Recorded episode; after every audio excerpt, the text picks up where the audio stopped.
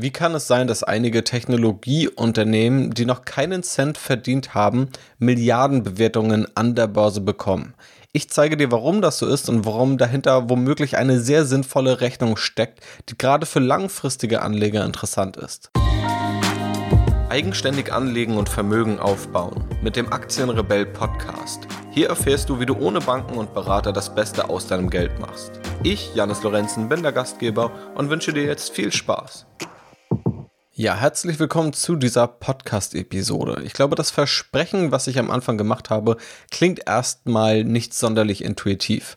Unternehmen machen Verluste, sind trotzdem total hoch bewertet und das Ganze soll dann auch noch was für langfristige Anleger sein, weil erfahrungsgemäß oder wenn man sich auch die Börsenlandschaft anschaut, dann werden solche Aktien, über die wir da reden, eher in die spekulative Ecke eingeordnet. Warum das aber oftmals eine nicht wirklich zutreffende Annahme ist, möchte ich dir heute mal genauer vorstellen. Es ist auch so ein bisschen der Auftakt zu einigen Inhalten, die spezieller auch auf Technologie- und Digitalunternehmen zugeschnitten sind. Wir haben jetzt ja auch hier im Podcast schon viele Themen besprochen und nun möchte ich langsam etwas spezifischer reingehen und auch ganz konkret mal die Ecke beleuchten von Technologie- und Digitalunternehmen, die noch einige andere Gesetze mit sich bringen, wie du auch heute erfahren wirst dir zeigen, warum gerade dieses Segment aktuell an der Börse, aber auch generell in der Wirtschaft und auch in der Gesellschaft so dominant ist und wie auch du davon profitieren kannst. Und das, was wir heute besprechen, ist eben ein sehr, sehr wichtiger Bestandteil davon. Das, was du gleich hörst, habe ich bereits einmal aufgenommen und auch als Video hochgeladen. Den Link dazu packe ich dir in die Podcast-Show Notes. Dort kannst du es dir also auch anschauen, wenn du möchtest. Das Ganze ist vielleicht an einigen Stellen etwas kürzer geschnitten, als es vielleicht sonst aus den anderen Podcast-Episoden der Fall ist, aber das sollte keinen Nachteil für dich darstellen. Also legen wir los. Amazon, Netflix, Spotify, Uber, Tesla, Zalando, Home24, sie alle haben eins gemeinsam. Sie haben jahrelang Verluste erzielt, sogar hohe Verluste, kein Cent verdient und wurden trotzdem mit Millionen oder Milliarden Bewertungen überhäuft. Wie kann das sein? Eins wird bei Wachstumsunternehmen und gerade auch bei Technologieunternehmen gerne und oft kritisiert. Sie verdienen kein Geld, sie machen keine Gewinne, sie liegen in der Verlustzone und das auch oftmals über mehrere Jahre. Auch Günter Jauch hat das zuletzt in dem OMR-Podcast kritisiert und speziell bei Spotify hinterfragt, wie Spotify viele Milliarden wert sein kann, wenn es noch nie Gewinn gemacht hat, also noch nie einen Cent verdient hat. Oftmals wird es dann auch von Kritikern als Fantasiebewertung oder als absurde Wunschvorstellung der Börse dargestellt. So einfach ist es aber tatsächlich nicht. Und nicht nur Amazon hat einen Gegenbeweis geliefert, indem es jahrelang Verluste geschrieben hat und heute eines der wertvollsten Unternehmen der Welt ist, sondern auch viele andere Unternehmen nähern sich der Profitabilität oder sind mittlerweile in der Profitabilität und gehören zu den wertvollsten Unternehmen der Welt. Stand heute sind die sieben erfolgreichsten Aktienunternehmen der Welt Technologieunternehmen, die eine Zeit lang Verluste geschrieben haben. Und natürlich kann es den Fall geben, dass Hoffnungen an der Börse zu teuer bewertet sind, obwohl dem keine betriebswirtschaftlich vernünftige Rechnung entgegensteht. Oft steht dem aber eine betriebswirtschaftlich vernünftige Rechnung entgegen, auch wenn das Unternehmen über mehrere Jahre Verluste macht. Und warum das der Fall ist und warum es oft auch eine kluge Idee ist, diese Verluste in Kauf zu nehmen, möchte ich dir heute zeigen. Es gibt unterschiedliche Gründe, warum diese Unternehmen so viel Kritik abbekommen.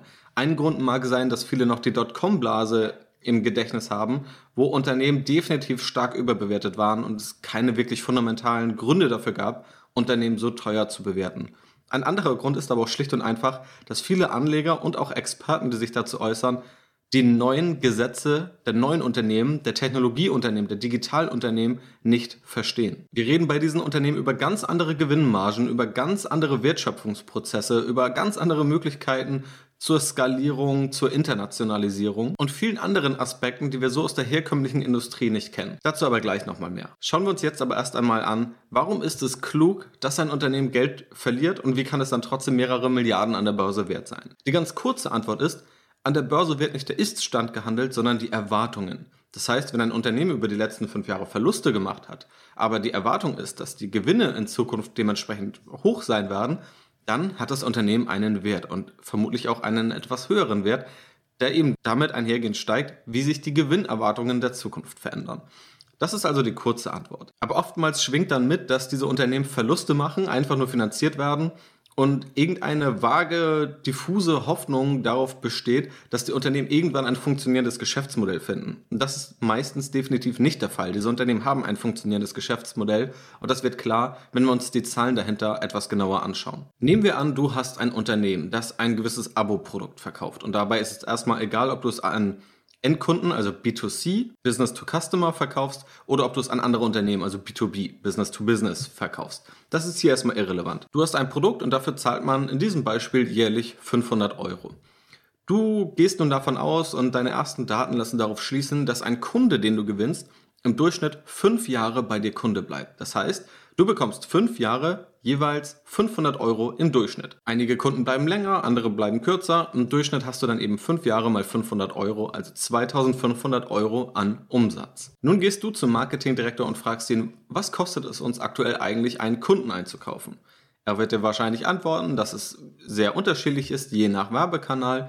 Ihr seid dann aber in diesem Beispiel bei Kosten pro Kunde, also Marketingkosten pro Kunde, bei 1200 Euro. Schauen wir uns nun deine Rechnung an. Du weißt, dass du über die Lebensdauer deines Kunden 2500 Euro einnimmst. Das bezeichnen wir auch als CLV oder Customer Lifetime Value, dein Kundenwert. Und auf der anderen Seite haben wir deinen CAC, Customer Acquisition Costs, also die Kosten pro Kunde, die hier bei 1200 liegen. 2500 Euro Umsatz bei 1200 Euro an Kosten. Das ist offensichtlich eine betriebswirtschaftlich vernünftige Rechnung. Wenn du das Ganze so weitermachst, wird es aber dazu führen, und genau das ist auch bei den meisten Wachstumsunternehmen der Fall, dass du im ersten Jahr Verlust machen wirst. Denn im ersten Jahr bekommst du 500 Euro, musst aber die 1200 Euro zahlen. Dieser Kunde wird dann im zweiten Jahr für dich erstmals profitabel, nur auf das Jahr betrachtet, da du im zweiten Jahr keine Marketingkosten mehr hast, aber 500 Euro am Umsatz. Allerdings erst im dritten Jahr ist der Kunde auch für dich Break-Even, weil dann hast du über diesen Kunden 1500 Euro eingenommen und im Anfangsjahr ja nur 1200 bezahlt. Also du siehst, du erreichst nicht am Anfang die Gewinnschwelle, sondern am Anfang musst du draufzahlen. Und wenn du dieses Prinzip immer wieder wiederholst, und natürlich machst du es nicht nur im ersten Jahr, sondern auch im zweiten, im dritten und immer weiter, du wirst wahrscheinlich immer weiter wachsen, wenn sich dein Geschäftsmodell trägt und darauf deuten diese Zahlen hin. Und dann bedeutet das, du wirst jahrelang Verluste machen, obwohl du eine betriebswirtschaftlich völlig richtige Entscheidung triffst. Die Gewinne werden, und das ist der größte Unterschied zu der Industrie, die man vorher kannte, aber viel weiter nach hinten verschoben als noch vorher. Und das ist mittlerweile nicht nur bei Abo-Produkten der Fall. Tarek Müller ist der Gründer von dem Fashion-Online-Händler About You, der mittlerweile auch mit über einer Milliarde bewertet ist. Und er äußert sich auch immer wieder zur Strategie von About You und sagt auch, wenn der erste Kunde eingekauft wird, verliert About You Geld. Das Geld wird erst dann verdient, wenn der Kunde noch ein zweites, drittes oder viertes Mal bestellt. Und das kann dann natürlich etwas dauern. Das heißt, am Anfang kann das Ganze unprofitabel sein, aber langfristig wird es profitabel. Das gleiche beschreibt Tarek Müller auch für die Internationalisierung. Wenn ein Land profitabel ist, wie beispielsweise Deutschland, wenn About You in Deutschland startet, dann heißt es nicht, dass About You automatisch in ein neues Land geht und dort auch profitabel ist. Auch dort muss die Marke erstmal aufgebaut werden, die Logistik muss verstanden werden und es muss mit den lokalen Dienstleistern gesprochen und diese müssen integriert werden. Und dann kann es auch da Jahre dauern, bis dieses Land profitabel wird. Die Unternehmenslenker sind sich aber ziemlich sicher, dass die Länder profitabel werden, weil das die Erfahrungswerte der vorherigen Länder und der vorherigen Aktionen sind. Das fällt den Anlegern und den Experten schwer, die immer noch gedanklich im letzten Jahrhundert oder in den letzten Jahrzehnten sind. Dort waren die dominierenden Aktienunternehmen eher klassische Industrieunternehmen und die Geschäftsmodelle waren einfacher zu greifen. Wenn wir da an McDonald's denken oder an Coca-Cola oder an Nestle oder auch an ähnliche Unternehmen. Dort wurde in der Regel ein Produkt oder es wurden Rohstoffe eingekauft, diese wurden irgendwie verarbeitet und diese wurden mit einer Gewinnmarge weiterverkauft. Und das ist erstmal das Geschäftsmodell. Und dieses Geschäftsmodell ist nicht so kompliziert zu verstehen, und auch wenn dir viele Analysten oder auch andere Börsengurus, die dann diese Aktien detailliert auf vielen Seiten analysieren, es vielleicht weiß machen wollen, aber diese Geschäftsmodelle sind nicht so komplex. Und viele sind aber in ihrer Denke immer noch in diesen alten Geschäftsmodellen und sagen, es muss doch möglichst schnell eine Gewinnmarge herausspringen. Und tatsächlich gibt es in vielen dieser Wachstumsunternehmen eine Aussicht auf eine gute Gewinnmarge und es macht einfach Sinn, möglichst früh in dieses Wachstum zu investieren und dafür auch mehrere Jahre an Verlusten in Kauf zu nehmen. Und dass dieses Konzept funktioniert, zeigen nicht nur die letzten Jahre, sondern eben auch die Liste der wertvollsten Unternehmen der Welt. Aus der Top 10 sind aktuell sieben Unternehmen Technologieunternehmen, die genau mit diesem Konzept gestartet und eben an die Spitze gekommen sind. Die heute enorme Gewinnmargen haben, die enorm profitabel sind, die in der Regel gering verschuldet sind, also einfach sehr solide und gesunde Unternehmen darstellen. Aber warum ist es denn notwendig, so schnell zu wachsen und vielleicht auch aggressiver zu wachsen, als wir es noch früher gewohnt waren, wo wir erstmal darauf geachtet haben, möglichst früh Gewinne zu machen und dann eben solide zu wirtschaften und zu wachsen. Dafür gibt es vor allem drei Gründe. Der erste Grund, Konkurrenz. Wenn das Unternehmen zu langsam wächst, kann es Konkurrenten geben, die die Möglichkeiten haben, aufzuholen oder selber schneller zu wachsen und eine größere Nutzerbasis aufzubauen. Und dann wird es natürlich umso schwieriger, einen Kunden zu gewinnen, der womöglich schon bei einem Konkurrenten ist. Wir werden das Ganze gleich nochmal anhand eines Beispielunternehmens, und zwar Netflix, durchgehen. Zweiter Grund, Netzwerkeffekte. Einige Produkte werden immer besser, je mehr Nutzer dieses Produkt hat. Nehmen wir einmal Facebook als Beispiel. Facebook bringt dir selbst relativ wenig als Nutzer, wenn du der einzige Nutzer auf der Plattform bist. Je mehr Nutzer auf die Plattform kommen, desto wertvoller wird die Plattform für dich. Das sind Netzwerkeffekte. Das gleiche gilt übrigens auch für WhatsApp. Wenn du nur mit dir alleine schreiben kannst, macht das relativ wenig Sinn. Wenn aber alle deine Kontakte auf WhatsApp sind, dann wird das Produkt WhatsApp für dich viel wertvoller. Das heißt, um ein Produkt besser zu machen, ist hohes Wachstum oftmals notwendig. Und dritter Grund, Optimierung. Auch das spielt auf den vorherigen Punkt etwas mit ein. Und zwar, dass mehr Nutzer mehr Möglichkeiten bieten, ein Produkt zu verbessern. Ein Produkt braucht Daten, braucht Feedback von Nutzern, um besser zu werden.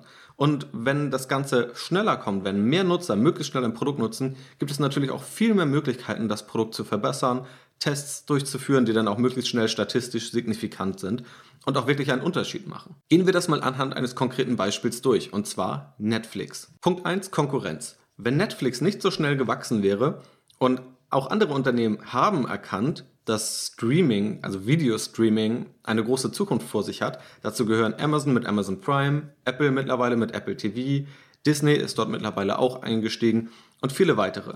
Wenn Netflix also gesagt hätte, nein, wir wachsen ganz langsam, Schritt für Schritt und hätte die Nutzerbasis, die Netflix jetzt in drei bis fünf Jahren aufgebaut hat, vielleicht in 15 Jahren aufgebaut, dann hätte Netflix es um ein Vielfaches schwerer, diese Kunden zu gewinnen, die dann vielleicht schon bei der Konkurrenz sind. Denn es wird natürlich deutlich schwieriger, einem Kunden ein Streaming-Angebot zu verkaufen, der womöglich schon ein oder zwei Streaming-Angebote hat. Sobald Netflix aber erkannt hat, dass es die Infrastruktur hat und dass es hier der First Mover sein kann, hat Netflix hier einen hohen Wert auf starkes, schnelles Wachstum gelegt, um möglichst schnell die Kunden für sich zu gewinnen. Punkt 2, Netzwerkeffekte. Diese sind bei Netflix etwas schwächer ausgeprägt, aber auch dort gibt es sie. Wahrscheinlich macht es mehr Spaß, eine Serie zu gucken, wenn du dich auch danach mit anderen darüber austauschen kannst oder wenn du anderen empfehlen kannst, welche Serie du zuletzt auf Netflix gesehen hast und selber auch Empfehlungen bekommen kannst. Das macht deutlich mehr Sinn, als wenn du der Einzige bist in deinem Umfeld, der beispielsweise ein Netflix-Abo hat. Also auch hier macht es Sinn, möglichst schnell möglichst viele Nutzer aufzubauen. Dritter Punkt, Nutzerdaten.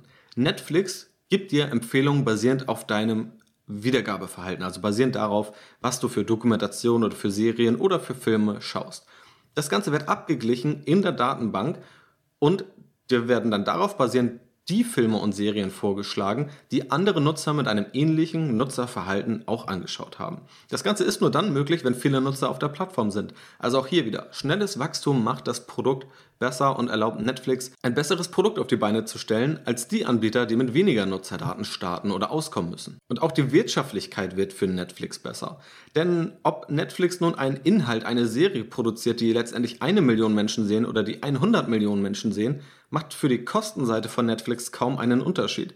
Das heißt also, die durchschnittlichen Kosten, die durchschnittlichen Produktionskosten oder Lizenzierungskosten von den Inhalten pro Nutzer werden natürlich immer günstiger, je mehr Nutzer auf der Plattform sind. Also wir sehen hier viele gute Gründe, warum es gut ist und richtig ist und war, dass Netflix schnell gewachsen ist. Und dieses Konzept lässt sich auf viele andere Technologie, Digital- und generell Wachstumsunternehmen übertragen. Und es zeigt, dass es sehr, sehr gute Gründe gibt, warum diese Unternehmen auch eine Zeit lang unprofitabel sind. Oftmals wäre sogar ein Gewinn womöglich ein negativer Indikator, das bedeutet, dass hier zu langsam gewachsen wird und dass dadurch womöglich auch viel Potenzial auf der Strecke bleibt und viele zukünftige Marktanteile verschenkt werden. Natürlich ist aber das Verlustmachen an sich kein Qualitätsmerkmal. Also das müssen wir natürlich auch klar festhalten.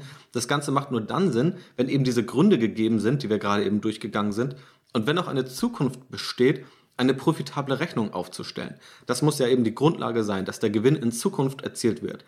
Und wenn in der Vergangenheit ein Verlust gemacht wurde und es bisher keine vernünftige, fundierte Rechnung gibt, die anzeigt, dass in der Zukunft ein Gewinn entstehen könnte, sondern eben auch immer noch ein Verlust, dann ist es natürlich ein sehr guter Grund, der kritisiert werden kann. Wohingegen Netflix eher ein Positivbeispiel ist, was man hier benennen kann, ist beispielsweise Home24 aktuell, ohne dass man natürlich weiß, wo das Unternehmen in vielen Jahren steht, eher ein Negativbeispiel. Wir haben dort hohe Verluste, einen eher stagnierenden Umsatz, was in der Kombination schon auf Schwierigkeiten im Geschäftsmodell hindeutet. Um herauszufinden, wie die Gewinnaussichten der Zukunft aussehen und ob eine profitable Rechnung aufgestellt werden kann, müssen wir natürlich ein bisschen tiefer in die Aktienbewertung eintauchen. Ein mögliches Werkzeug ist da die Kohortenanalyse. Sprich, man schaut sich die Kunden danach an, wann sie gewonnen wurden. Also die Kunden, die vor fünf Jahren Kunden wurden, die Kunden, die vor vier Jahren Kunden wurden, die Kunden, die vor drei Jahren Kunden wurden und so weiter. Und schaut sich an, wie diese Rechnung für diese Kunden aussieht. Also wie viel musste an Marketingkosten für diese Kunden bezahlt werden und wie viele Umsätze haben diese Kunden erzielt. Wie lange sind die Kunden durchschnittlich dabei? Ab wann wurde der Break-Even erreicht. All das sind solche Zahlen, mit denen man hier ein bisschen in die Tiefe gehen kann. Solche Werkzeuge und mehr erfährst du auch auf strategyinvest.de. Da zeige ich dir zum einen solche Werkzeuge, aber wende sie auch direkt bei Geschäftsmodellen und Aktien in der Praxis an. Denn wie du siehst, allein auf die aktuellen Gewinne oder die Gewinne der letzten Jahre zu schauen oder die Verluste der letzten Jahre, das bringt dich hier nicht weiter und damit verliert auch eine Kennzahl wie das KGV für solche Unternehmen an Stellenwert. Du brauchst also andere Werkzeuge, um die Geschäftsmodelle der Zukunft zu verstehen und die Geschäftsmodelle zu verstehen, die auch in Zukunft noch stärker die Gesellschaft, die Wirtschaft und auch die Börse prägen werden, zu verstehen und analysieren und bewerten zu können. Also ich hoffe, dass ich die Frage damit für dich verständlich beantworten konnte, warum es sogar gerechtfertigt ist und oft eine kluge Idee ist, dass Unternehmen auch viele Jahre viel Geld verlieren und diese Unternehmen auch trotzdem Milliarden wert sein können. Dafür gibt es eben gute Gründe. Es gibt nicht immer gute Gründe, aber es kann gute Gründe geben, warum auch Unternehmen trotz dieser Umstände eben einen hohen Wert haben und warum auch Unternehmen trotz dessen ja sehr klug vorgehen in ihrem Handeln und auch sehr betriebswirtschaftlich und kaufmännisch fundiert vorgehen. Damit sind wir am Ende der Podcast-Episode angekommen. Ich hoffe, es hat dir gefallen. Wenn dem so ist, würde ich mich natürlich sehr freuen, wenn du mir eine 5-Sterne-Bewertung auf iTunes bzw. auf Apple Podcasts da lässt. Wir haben mittlerweile über 100 Bewertungen, sehr positiv. Vielen Dank auch dafür, speziell für die letzten Bewertungen, die gerade dazugekommen sind. Und wenn deine bald dazukommt, freue ich mich natürlich umso mehr. Vielen Dank dafür, vielen Dank auch fürs Zuhören und bis zum nächsten Mal.